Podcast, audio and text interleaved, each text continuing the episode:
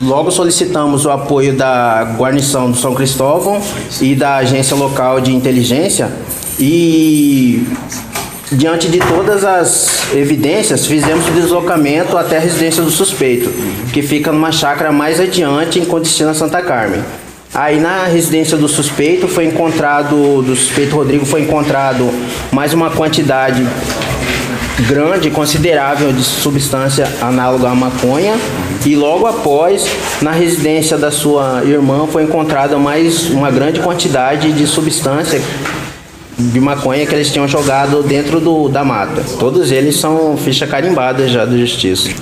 Primeiro começou com uma denúncia anônima, né? E logo após a inteligência da, da polícia caiu dentro, fez a investigação e foi levantado mais esse montante gigante aí que eles, que eles tinham em poder de ser. Eles estavam dentro de veículos, que foi feita a primeira abordagem, onde foi encontrada duas caixas cheias com muita substância na análogo à maconha.